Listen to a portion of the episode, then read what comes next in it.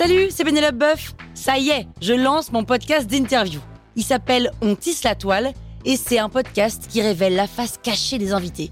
Et d'ailleurs, mes invités, ce sont des CEO et des célébrités comme Gad Elmaleh, Jean-Michel Apathy, My Better Self, Rose Eberstein, Mireille Dumas. Et évidemment, je pose des questions qu'on n'ose pas toujours poser et je leur fais faire des tests, des challenges, je leur fais jouer l'harmonica, grignoter des trucs, bref. Rendez-vous sur On tisse la toile pour découvrir une interview tous les lundis. Ciao Sur écoute. Rythme. Bah oui, oui, c'est. Oui, oui, j'ai le rythme. Vous écoutez Krusty Art, le podcast qui parle d'art sans en faire des tartes.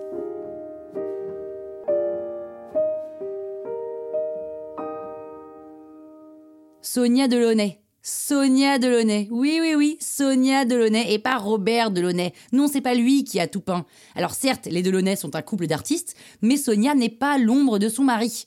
On a parfois voulu penser, ou en tout cas laisser penser, qu'elle ne faisait que tenir la palette, eh bien c'est faux. Rythme, un tableau d'un mètre 82 sur 1 mètre 49, a été peint en 1938 par Sonia Delaunay. La toile est conservée au centre Georges Pompidou et elle est emblématique des préoccupations esthétiques de l'artiste.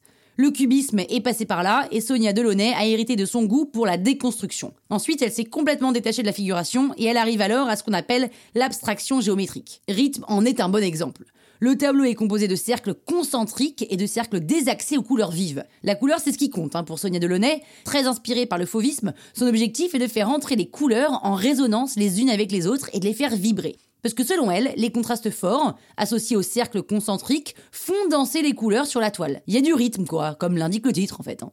Et cette peinture, elle n'a pas de sujet, à proprement parler, mais elle n'est pas déconnectée du monde non plus. Parce que pour l'artiste, la couleur est un langage poétique universel. En somme, contrairement à la poésie traditionnelle, faite de mots, le tableau abstrait est immédiatement compréhensible par tous les êtres humains. Mouais. Et puis, s'il n'y a pas de sujet, ça ne signifie pas qu'il n'y a pas d'inspiration tirée du monde réel.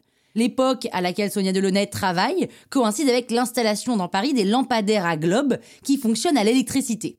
Robert et Sonia Delaunay ont tous les deux été fascinés par cette lumière électrique et ils adorent regarder les halos formés par cette toute nouvelle source d'éclairage. Ils cherchent donc à la transposer dans de nombreux tableaux tout en allant vers de plus en plus d'abstraction.